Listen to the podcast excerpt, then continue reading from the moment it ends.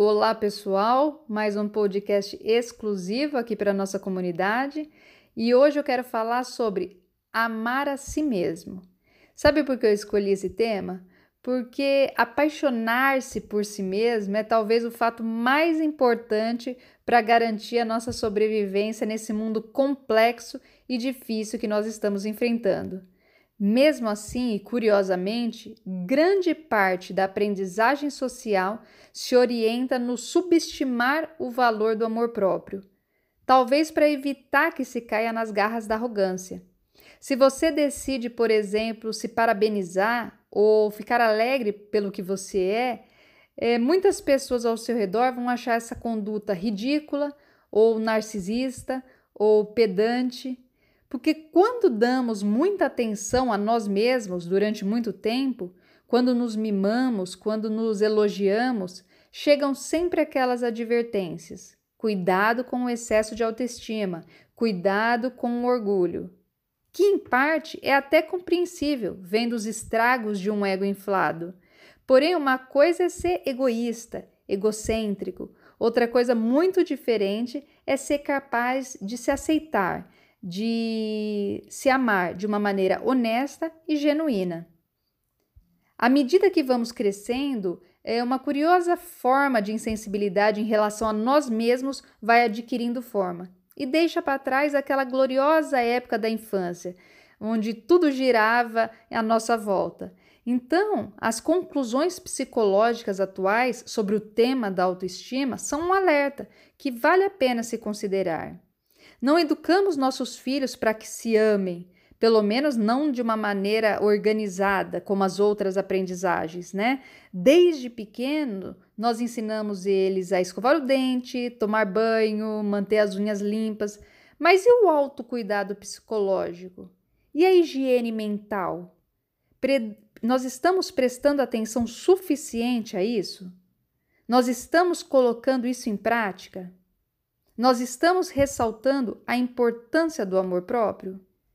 Então eu destaco aqui quatro pilares da autoestima que é interessante que a gente esteja bem consciente quanto a isso e a gente possa refletir. Então, pega uma caneta, pega um papel e anota esses quatro pilares para que você, após ouvir esse podcast, possa refletir, possa escrever, possa se perguntar se você vem fazendo isso. E o primeiro pilar é o autoconceito. O que, que é o autoconceito? É o que você pensa de si mesmo. E eu gostaria que você realmente anotasse. Ah, eu sou uma pessoa legal, eu sou uma pessoa carismática, ou eu sou uma pessoa chata, eu sou muito perfeccionista. Então, esse autoconceito é o que você pensa de si mesmo. O segundo pilar é a autoimagem. Que opinião que você tem sobre sua aparência? De forma sincera, de forma é, simples e tranquila. Coloque num papel qual é a sua opinião quando você se olha no espelho. O terceiro pilar é o auto-reforço. O que, que é o auto-reforço? Em que medida você se premia ou se gratifica?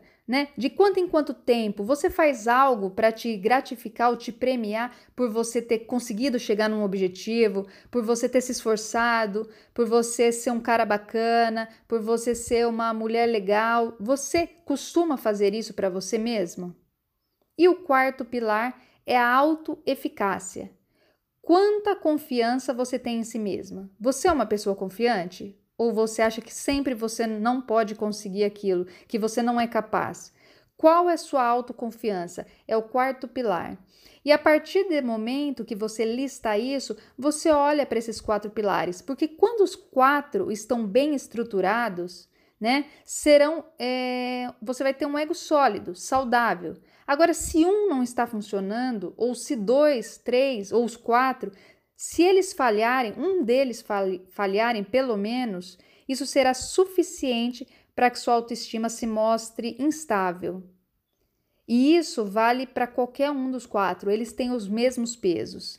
Então, não existe felicidade completa sem respeito próprio, sem se manter fiel a seu próprio ser, ao seu próprio potencial, e é por isso que eu te convido hoje a fazer essa reflexão e a passar esses ensinamentos a todas as pessoas que vocês acreditam que precisam ouvir. Espero vocês na próxima semana.